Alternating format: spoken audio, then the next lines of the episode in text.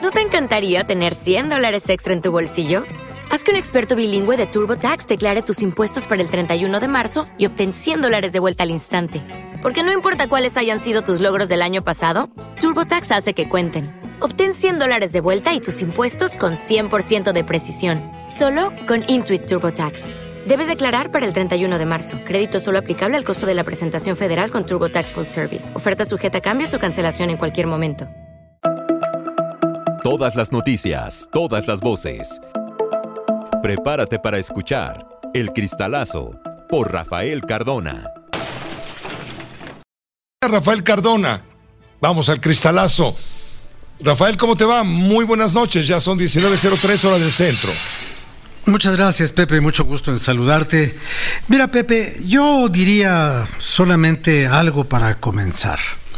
Eh, lo que vimos hoy no fue la inauguración de un aeropuerto, fue la inauguración, la canonización de un discurso político.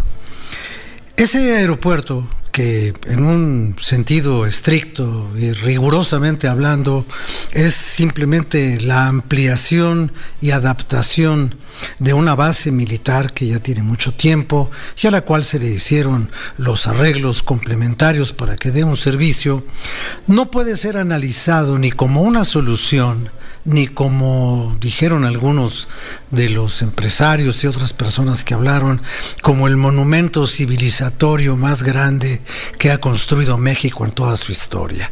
Esa es una exageración, eso no es la realidad. La realidad es que este aeropuerto es apenas parte de lo que se le prometió al país.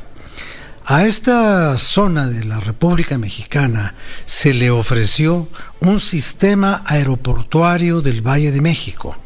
Y ese sistema aeroportuario consta de tres esquinas, como un gran triángulo aeronáutico. Una está en Texcoco, en la, bueno, en las orillas de Texcoco, donde está el actual aeropuerto, donde termina Valbuena, en la zona del Peñón. La otra está aquí en Santa Lucía, donde se acaba de poner en servicio esta, esta terminal, y la otra está en Toluca.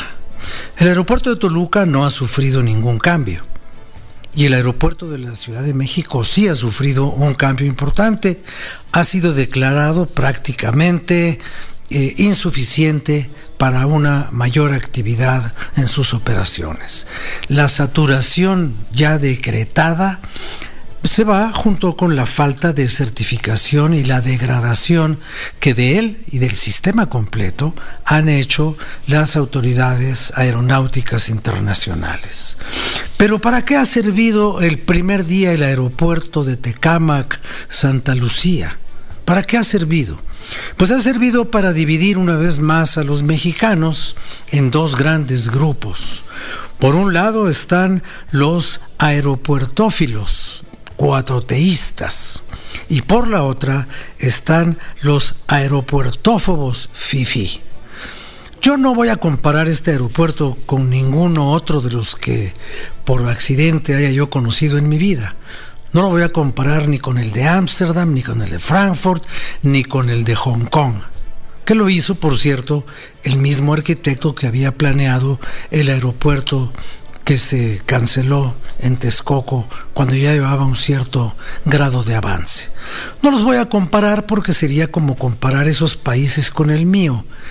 Y las comparaciones son odiosas y a veces son innecesarias y por lo general son inútiles. Lo único que yo sé es que la palabra que más he escuchado asociada a las instalaciones complementarias de las pistas y la torre de control y la estación para los pasajeros es todavía. Es que los caminos de acceso no están listos. No, pero van a estar listos. Ya lo dijo el señor del Mazo, que dice cosas que luego no cumple, porque así es el señor del Mazo es que no hay eh, instalaciones hoteleras suficientes. Bueno, va a haber instalaciones suficientes. Es que no hay un servicio migratorio adecuado. Bueno, va a haber un servicio.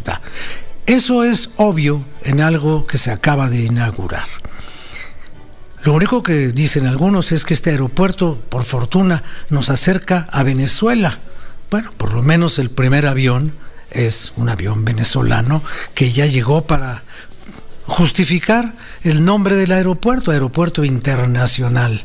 Bueno, pues con esa nación ya tenemos un intercambio aeronáutico. ¿Qué más va a pasar? Bueno, va a pasar que el todavía no sabemos cuánto tiempo dure.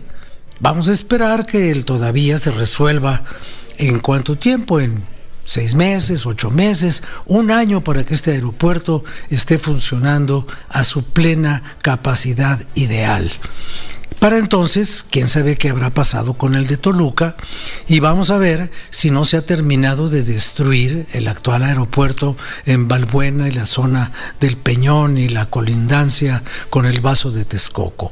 Pero por lo pronto, aquí hay un gran ganador. El gran ganador es el ejército. El ejército ha cumplido lo que se le ha pedido que haga. No ha hecho más porque no le han pedido más. No ha hecho menos porque con la satisfacción de cumplir lo solicitado han tenido suficiente. El ejército ya demostró por qué tiene la confianza del presidente de la República y el presidente de la República ya nos demostró a los mexicanos por qué le tiene tanta confianza al ejército. Confianza y buen trato. Entonces, Pepe, vamos a ver dentro de un año cómo se comporta este aeropuerto cuando ya todo esté terminado o concluido, cuando todo esté en operación y vamos a ver si para el próximo año esta es una zona nacional, el Valle de México, con todo su centralismo político inherente, vamos a ver si ya tenemos un sistema aeroportuario siquiera como el sistema de salud de Dinamarca, o sea, de primer mundo. Gracias, Rafael, como siempre, por tu comentario. Muchas gracias, Pepe. Buenas noches. Suscríbete y compártelo. Todas las noticias, todas las voces. El Cristalazo, por Rafael Cardona.